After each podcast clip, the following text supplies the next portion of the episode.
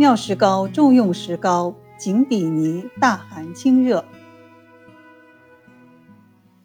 有个人名叫于润甫，他的妻子怀孕已经九个月了，却患了伤寒阳明症，症状是头疼、发高烧、非常口渴，舌苔是黑色的，而且有芒刺。当时大家都急坏了，这是位孕妇，肚子里还有个孩子呢，万一不慎出了问题，这可是两条人命呀。于润甫思量再三，请来了妙西庸，因为妙西庸的医名最大了。妙西庸来了，一看，的确病得很严重呀。他赶快吩咐于润甫，让他到井里去掏井底的泥，掏上来以后，把泥敷在患者的肚子上，干了以后再换新的。啊？这个雨润府有些丈二和尚摸不着头脑了，莫非在开玩笑？他有些犹豫，但看到妙西庸一脸严肃的样子，也不像开玩笑呀。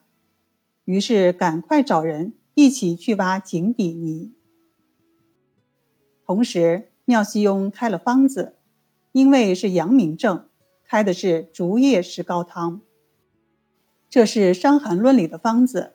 用来治疗热病、气阴两伤之症。这个方子里最重要的一味药就是生石膏。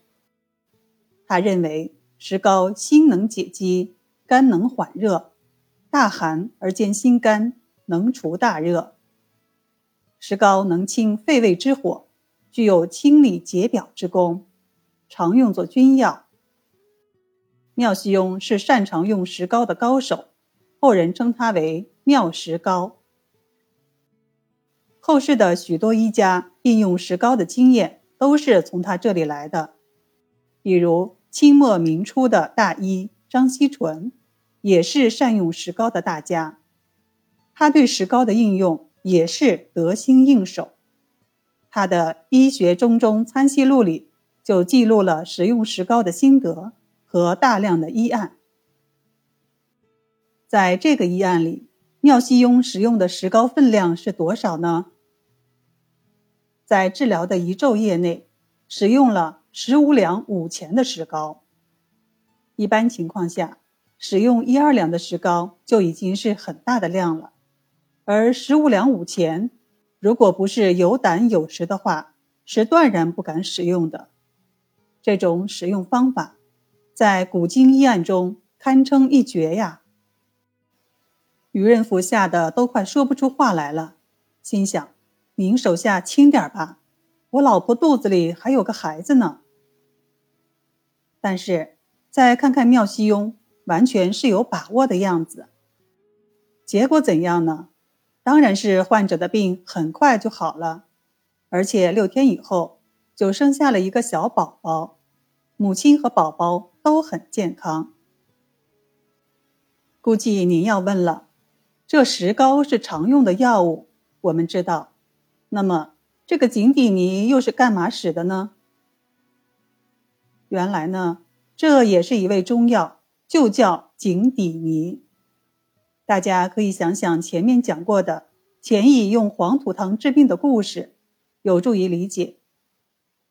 中医认为呢，这个井底泥秉地中至阴之气，味甘而性大寒。一般烧伤、烫伤用它服上可以清热。